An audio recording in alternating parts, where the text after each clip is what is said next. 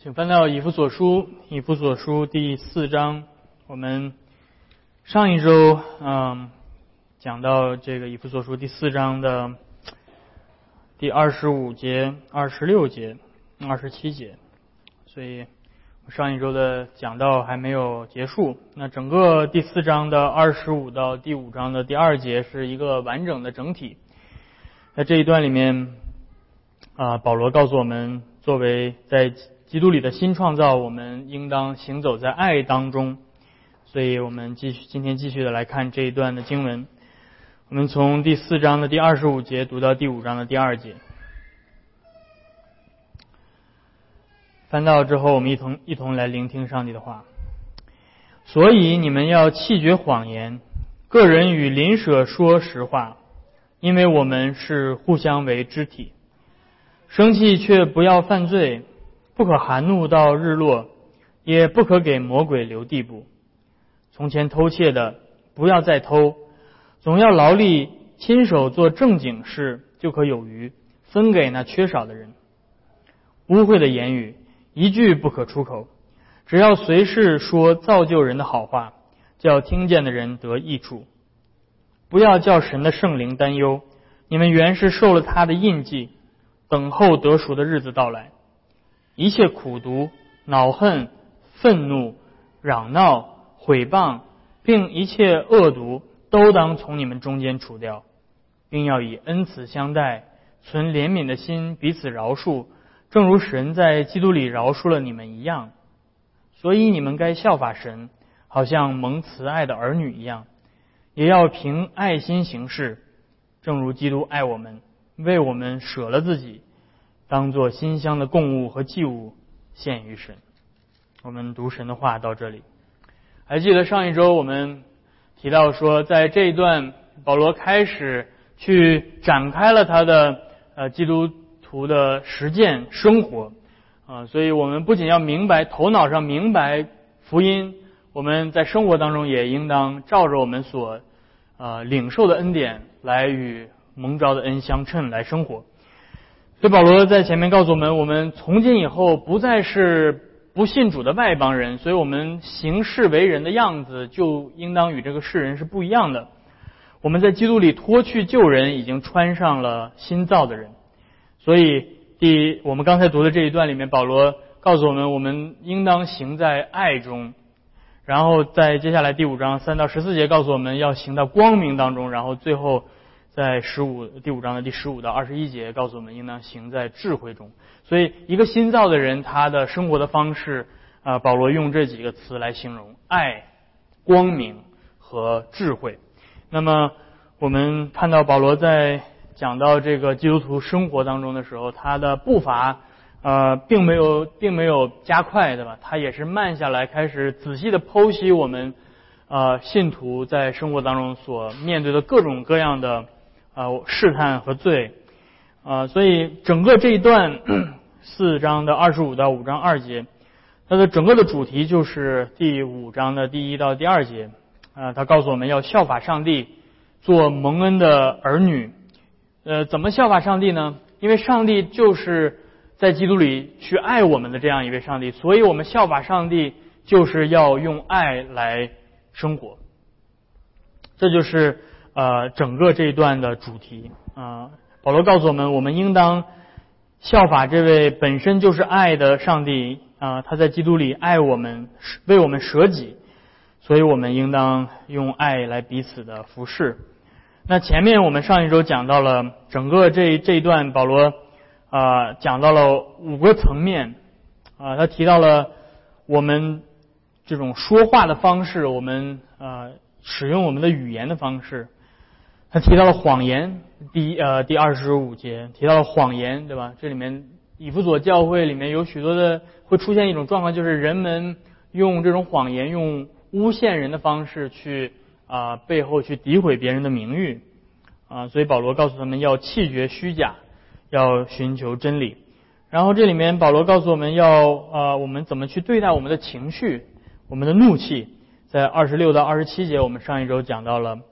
犯罪的怒气和公义的怒气，啊，当遇到罪恶的时候，我们不能呃呃视而不见，我们应当去发怒啊，用我们公义的怒气去彰显上帝的公义。但是同时，我们需要留意，不要去犯罪。啊，怒气是一种很很激烈的情绪，我们有的时候会被怒气带走啊，去犯罪啊，并没有呃这样的话，这种怒气并没有去彰显上帝的公义，反而啊反而使上帝的怒气打大打折扣。那么今天我们要来接继继续来看啊，从二十八节啊到到后面啊，接下来保罗提到在这种爱当中行走的新创造。应当是什么样的？第二十八节我们要来看保罗说到偷窃的这个问题。接下来保罗从情绪怎么控制我们的怒气啊？当然说控制不太好，对吧？保罗并没有说让我们一定要控制怒气，但是保罗从情绪转到了行为。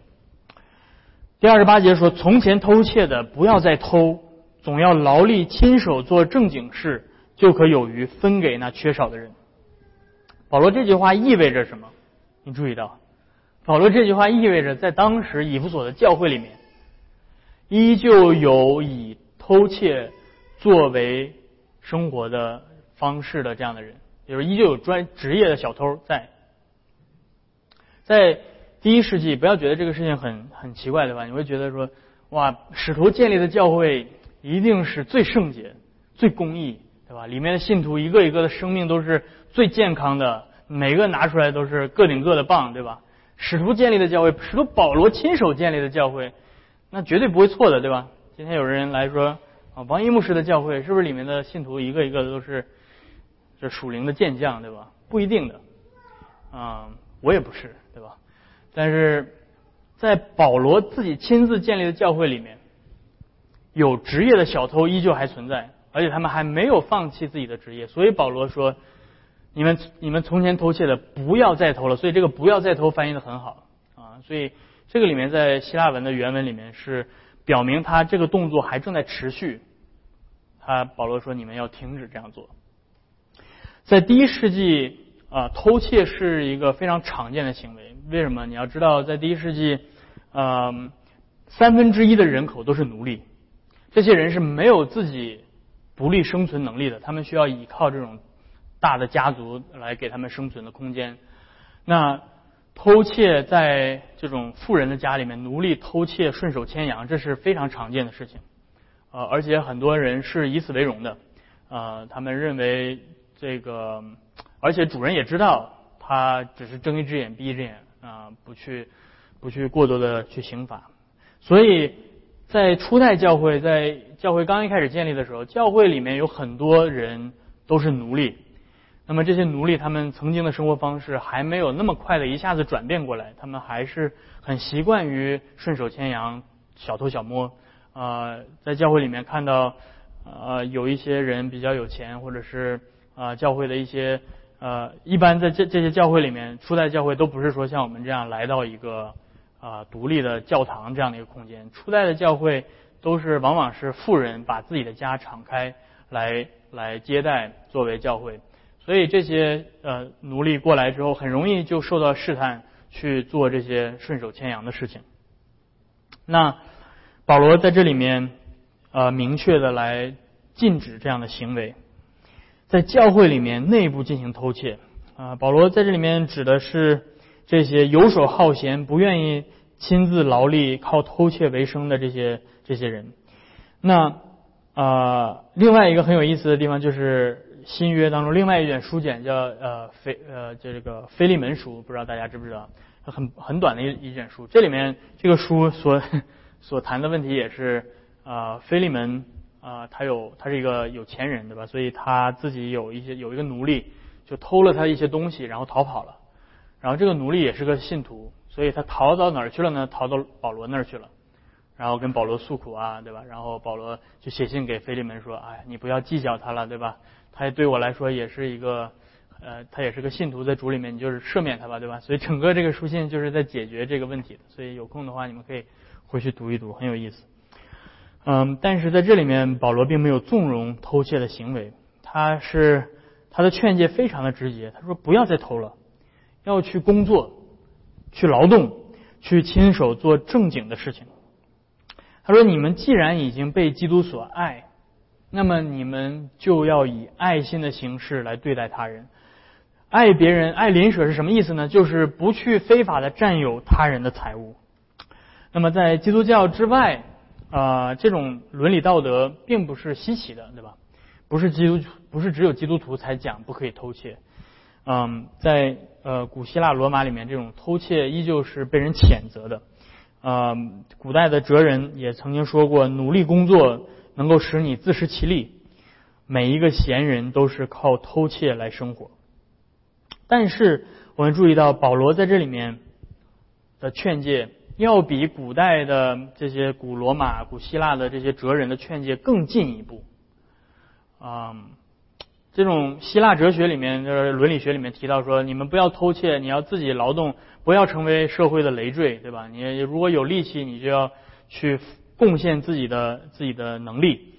那就只停到这儿了。你会发现，今天很多的关于这种劳动，对吧？我们从小在这种共产主义国家里面受到教育都是，我是我是祖国的一个这个螺丝钉，对吧？然后我要加入到这个。这个国家的大机器当中贡献我的一份力量，这种对于劳动的呃赞扬啊，这是自古以来都有的。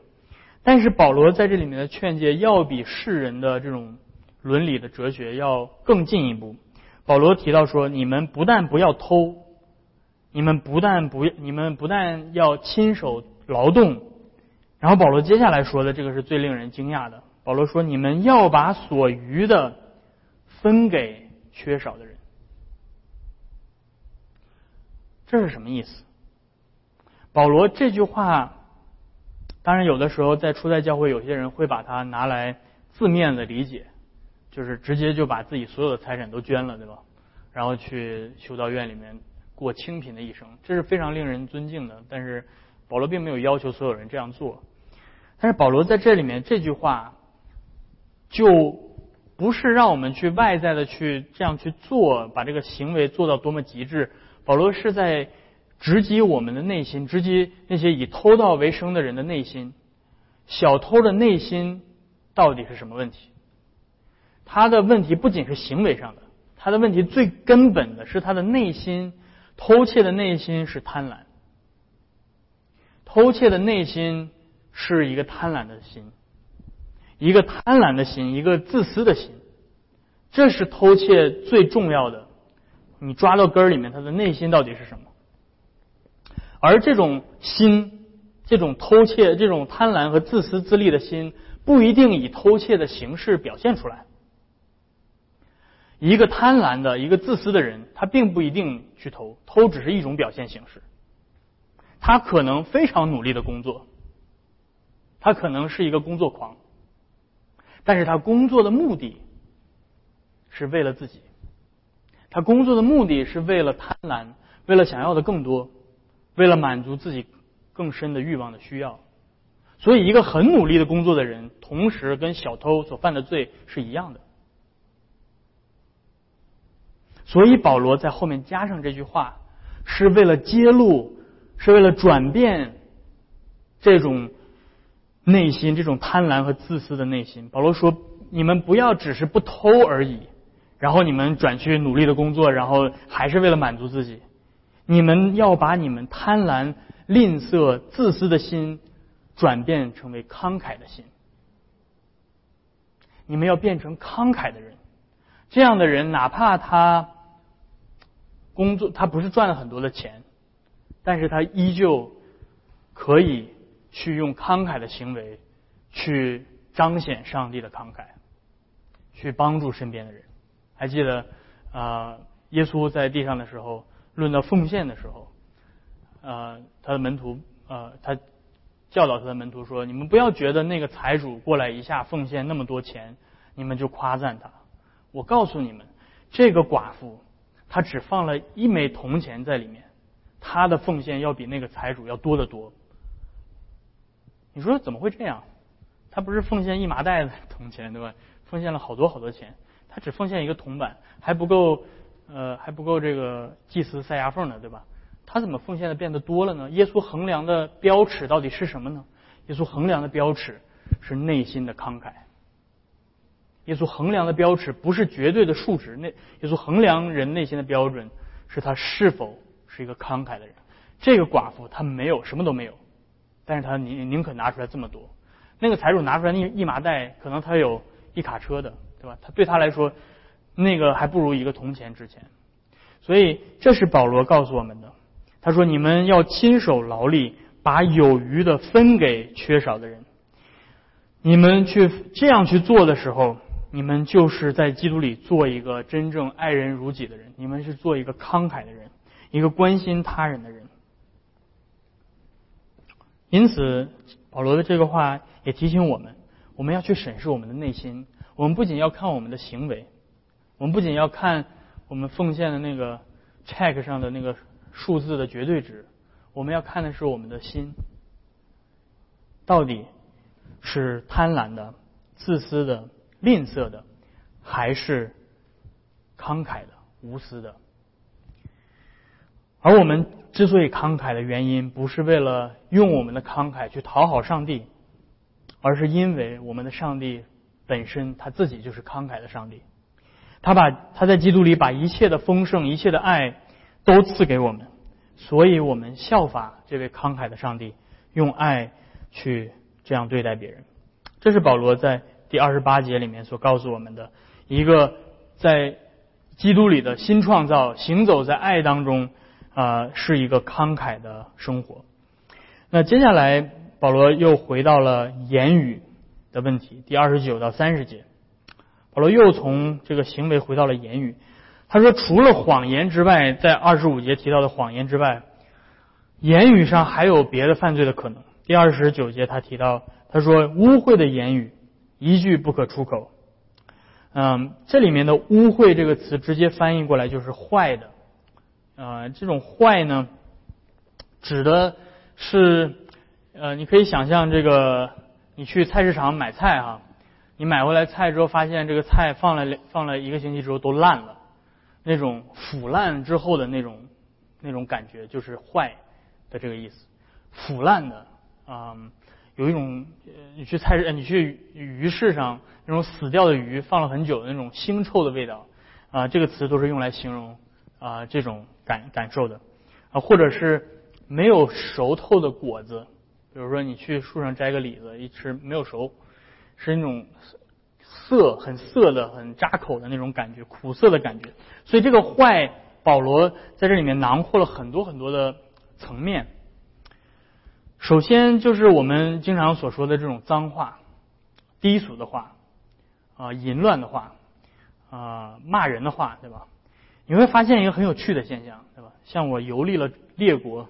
呃，从这个中国到欧洲，对吧？再到美国，呃，我发现一个很有意思的一点，那就是，呃，子豪也子豪也可以发现这一点，那就是不论你去到任何一个文化、新的文化、新的语言，你会发现，最先学会的话就是骂人的话，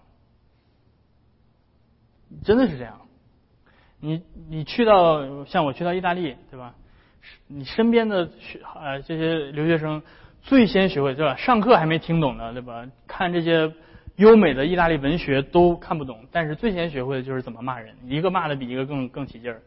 你去到德国，去到呃呃去到这个西班牙都是这样，大家最先学会的都是骂人的话。这个就是堕落的世界扭曲的地方在此。好的东西啊，学的非常的慢。很痛苦啊！一跟你说来，让我们一起研究一下莎士比亚的这个文学作品，哇，头疼的啊，不行了，对吧？来看看圣经吧，哦，不行，这个受不了。来，我们一起学学怎么骂人，哇，兴致特别的高，对吧？甚至呃，有很多的这种流行的文化，把这种脏话把它变成 录成唱片去卖，还有成千上万的粉丝去去追随，甚至还有很多基督徒去追捧这些东西。所以保罗在这里面让我们去反思：你有闻过在菜市场放了好几天的臭鱼的味道吗？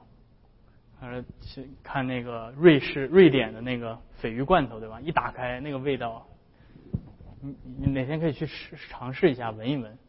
保罗在这里面形容说：当一个在基督里的新创造，他说出这样的话的时候，就好像那个鲱鱼罐头的盖儿被打开的时候那种感觉，臭、腥臭、恶心。当一个新创造的人去这样说话的时候，就好像一个人捧着那个鲱鱼罐头吃的津津有味的样子，让人看起来很不和谐。但是这种坏，还有那种没有成熟的果子的那种酸涩的味道，这种感觉有点像是在背后说别人的闲话，背后诽谤别人，嘲讽，刻意的去伤害他人的情感，用这种方式去说出来的话。啊，我们都经历过这样的这样的话，嗯，甚至我们自己也都说过这样的话。这种特别故意的想要去伤害别人，对别人的自尊心造成伤害。就像没有熟透的果子一样酸涩。那么保罗说：“你们不要这样说话，因为你们已经是新创造了。所以你们要说什么话呢？”保罗说：“你们随时要说造就人的好话，要叫听见这话的人得到益处。”这里的“随时”呃是什么意思？就是说，在这个人有需要的时候，在他有需要的时候。那么联系到前面，保罗提到在教会里面有缺少的人，有缺乏的人，有偷窃的人。然后保罗说：“你们不要偷了，你们要劳力分给在教会里面缺乏的人。”那么教会里面有穷人，所以保罗说，在在你看到对方有生活上的需要的时候，生活上有缺乏的时候，你们要随时说造就人的好，你们不要说污秽的话。什么意思？你们不要挖苦他们，你们不要贬低他们，你们不要看到有穷有穷困的人弟兄进来，然后你们就说啊，你这个人是做什么的，对吧？你怎么生活过成这个样子？不要这样说，要说造就他的话。什么是造就他的话？是恩典的话。这个原文就是用恩典对他说话，去鼓励他。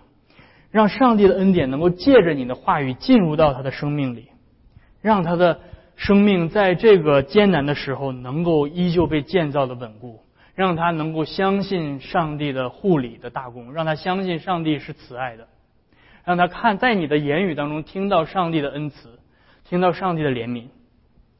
特别是有需要的时候，一个人正在处于事业的失业的阶段，或者生活的低谷，或者家庭的破碎，或者他的。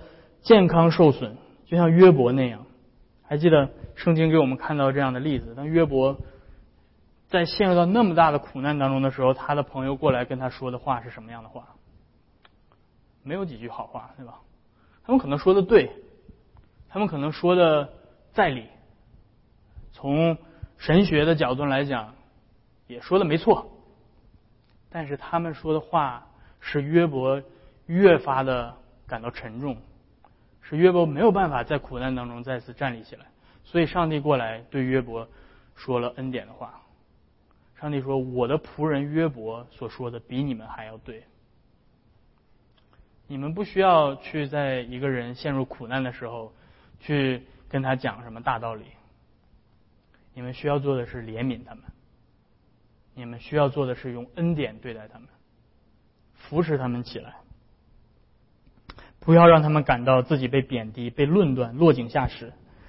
所以这个好话，嗯，有的时候是在人陷入低谷的时候去扶持起来，但是有的时候，这个好话听起来并不是让人完全的舒服的。不是所有的时候我们都一定要去讨好别人，或者让别人听起来很舒服。当一个人，当你身边的弟兄陷入到罪的时候，你需要去提醒他。你需要去用爱心责备他。当我们去用爱心和恩典责备犯罪的人的时候，这种责备能够帮助他意识到自己的罪的同时，而不至于丧志。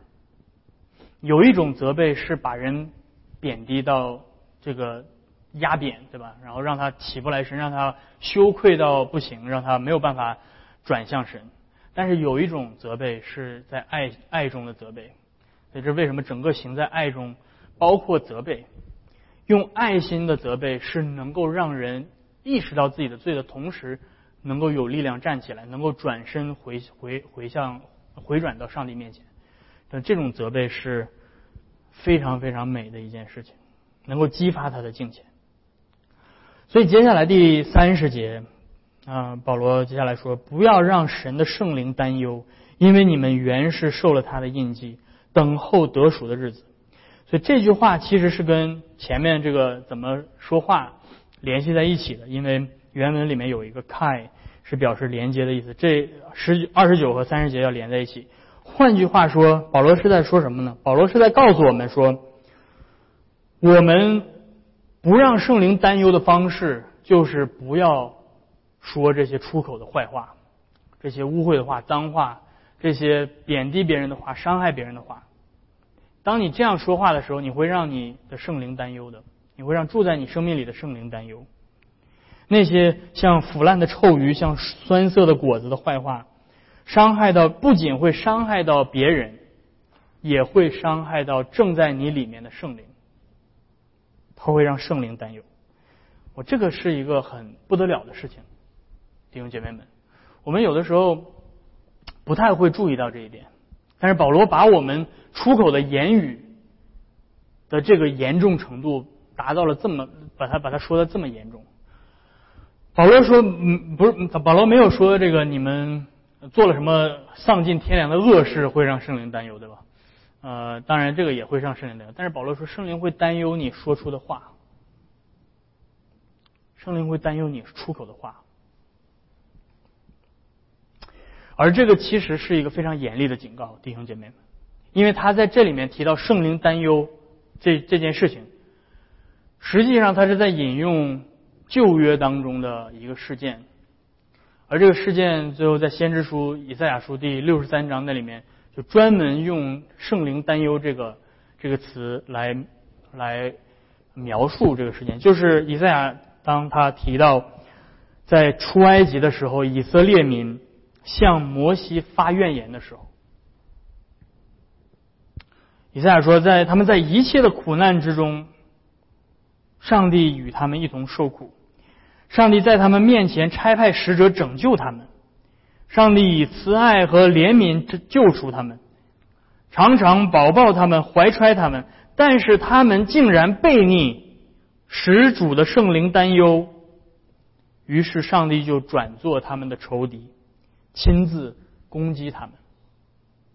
所以，所以以赛亚先知在这里面提到说，当以色列民出埃及的时候，他们曾经使上帝的圣灵担忧过，就是他们不断的向上帝发怨言，他们不断的诽谤攻击。摩西，然后他们不满上帝所给他们的一切的供应，然后他们彼此之间用这样的言语彼此的攻击。所以保罗说：“你们现在要记得，你们是基督里的新创造，你们正在行走在这条通往那个应许之地的路上，你们受了圣灵的印记，你们是领受恩典的圣洁的百姓，因此不要。”用这样败坏的言语去彼此攻击、彼此冒犯，也不要用这样的言语去冒犯在你们生命里的圣灵，而反而要用恩典的言语彼此相待。所以这是保罗在呃呃在这里面所提醒我们的坏话和好话。最后我们要来看啊保罗所说的第五点，那就是苦读和饶恕，第三十一到三十二节。最后，保罗从言语的问题回到了怒气的问题上，所以你看，整个这一段啊，实际上是一个汉堡包结构。我又提到汉堡包了，对吧？前面提到啊言语怒气，然后后面又提到言语怒气，中间提到了偷窃，而整个环绕这一切的就是爱。你要用爱行走在爱当中去战胜这一切的试探和罪恶。那我们最后看这个怒气的问题。嗯，这两者言语跟怒气这两个问题是息息相关的。第三十一节他说：“一切苦毒、恼恨、愤怒、嚷闹、毁谤，并一切的恶毒，都当从你们中间除掉。”保罗在这里面罗列了五个词，而这五个词是一个逐步发展的怒气逐步发展的一个过程。从这个怒气，对吧？一个人发怒，他不是一上来就发怒，他是等了好久，对不对？他一开始先从心里面保罗说提到了他从心里面有苦毒，有一种苦，一种 bitterness，一种苦，嗯，这种苦涩的这种这种这种状态，这种情绪开始在心里酝酿，然后开始慢慢的变得更加强烈，强烈第二步就发展成为恼恨，就是开始心里面开始想，哦，不断的在想，哦，这个人好讨厌啊，这个人怎么会这样，这个这样这样这样这样，开始。开始有这种恼恨的情绪，然后产生到产生这种报复和想要伤害的这种愤怒，然后从这种愤怒的状态，从内心开始进入到了言语当中，用言语表达出来，用言语表达出来就是嚷闹，然后这种嚷闹再进一步的发展就变成了毁谤，就是用恶意去诋毁这个人的人格。尊严，所以我们看到整个保罗在这里面所形容的，从内心到言语的的罪的发展。因此，我们言语上的罪其实反映我们内心的罪。这就是为什么保罗这么关注我们说的话，对吧？你有时候会想，保罗呀，你这个前面刚谈了这么高大上的新创造、宇宙的救赎计划，怎么到这儿变得开始说这些事情，对吧？说的我感觉有点。没有那么我不感兴趣了。有的人对神学特别感兴趣，对吧？然后一提到生活的应用上，就是感觉不是特别感兴趣了。嗯，我们需要知道，保罗之所以这么关注我们的言语，我们说话的方式，不是没有原因的，弟兄姐妹们。其实我们应当去重视言语的神学。你会注意到，为什么保罗这么关注言语？因为只有人类是会说话的，鹦鹉也会说，但是它是学，对吧？它它不会有逻辑的说话。只有人是通过思想、内心情感表达出来，用言语表达出来。因为人是上帝的形象，所以语言的使用很大程度上是承载着上帝的形象。因为上帝就是那个用话语创造宇宙万有的。上帝是说话的上帝，所以我们人类的语言反映了上帝的形象。这就是为什么保罗这么关注我们说出来的话。有的时候我们不太在乎我们说的话，我们就脱口而出了，我们觉得只是一句话而已。弟兄姊妹，不是这样的。我们的话语极其的重要，上帝的话语极其的重要。上帝的话语是他立约的途径。每次上帝立约的时候，都是赐下他的应许。怎么赐下？用他的话语。而我们所出口的话语，也也是承载着生命。上帝用他的话语创造生命。我们的话语是呃，箴言说，舌头有生死的权柄，生死的权柄在舌头。舌头可以杀死一个人，舌头也能够拯救一个人。所以。所以保罗特别的重视言语，因为我们的言语比来自于我们的内心。保呃，耶稣说，良善的人从他心中所存的良善就会说出良善来，而邪恶的人从他心里所存的邪恶就会说出邪恶的话来，因为心中所充满的，耶稣说，口里就说出来。在伦理学当中，经常罗列并且解释不同的怒气，但是保罗在这里面并不是在写作一个伦理大全，他只是简单的罗列一些常见的怒气，但是他把我们的怒气的问题更深的扎入到我们的内心当中，他告诉我们内心的苦毒才是真正的根源，内心的苦毒是因为内心没有对对方的怜悯，不肯饶恕他人，所以。保罗告诉我们，一切的苦毒你们都要除掉。所以你看到保罗说，你们除掉的时候，他又回到了内心当中的那个罪，就是你内心当中的苦毒，苦毒把内心当中的罪除掉。所以保罗在这里面说的不是古希腊哲学当中的美德的养成，也不是今天许多自助心理书籍里面所提到的情绪管理或者沟通的技巧。今天你会在市面上看到很多类似这样的书和课程在卖。但是他们都没有处理你内心的问题，他们处理的都是表面的技巧，怎么去说话，怎么去跟人沟通。但是保罗在这里面说的是，你们要关注你们的心，我我要看到你们属灵的生命的成长。这是这在本质上是有区别的。非信徒也可以用这种自助式的道德改进的方式，来靠自己的努力，来变得更会沟通，变得沟通上更柔和，不会伤害到人，对吧？我们有专门学这个的。你在企业的这种文化里面，你都会培养这种员工彼此说话之间的这种方式，对吧？然后你去到那种呃企业文化素养很高的地方，你会看到一进门大家的微笑都是特别标准的这样的微笑，对吧？会教你怎么笑，专门训练你每天上班之前先笑十五分钟，然后保持这个姿势，然后会让所有看到你的人非常开心。遇到同事的时候打招呼，声音的音调要到什么位置，对吧？要到什么 pitch，要说让你感到非常的愉悦，是吧？但是呢，他下班之后非常的悲惨，因为他那些都是装出来的。但是保罗说。你们要从你们里面改变，圣灵改变你们，不是在外面表面给你贴一层贴一层微笑。圣灵改变是改变你的心，圣灵是把你变成那个有爱心的人，圣灵把你从那个吝啬的贪婪的人变成一个慷慨的人，圣灵是把那个原来内心充满苦毒的人变成一个内心充满着恩慈的、怜悯的这样的人。而这样的一个人，他的内心所发出来的不需要去伪装。也许他还会软弱，会跌倒，他还会去生气，会会发怒，但是他已经改变了。他已经不再是那个被罪恶所控制的那个状态。所以，对于保罗来说，这一切的改变，最终的目的是为了让这个新创造来荣耀上帝。言语和行为上的改变。是我们被圣灵重生的标记，弟兄姐妹们。圣灵重生我们的标记体现在哪儿？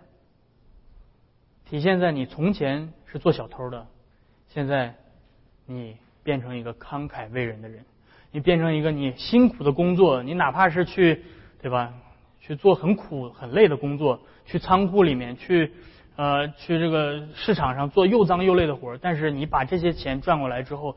你会慷慨的给给到那些教会里面依旧有有苦难的人，这圣灵在改变你。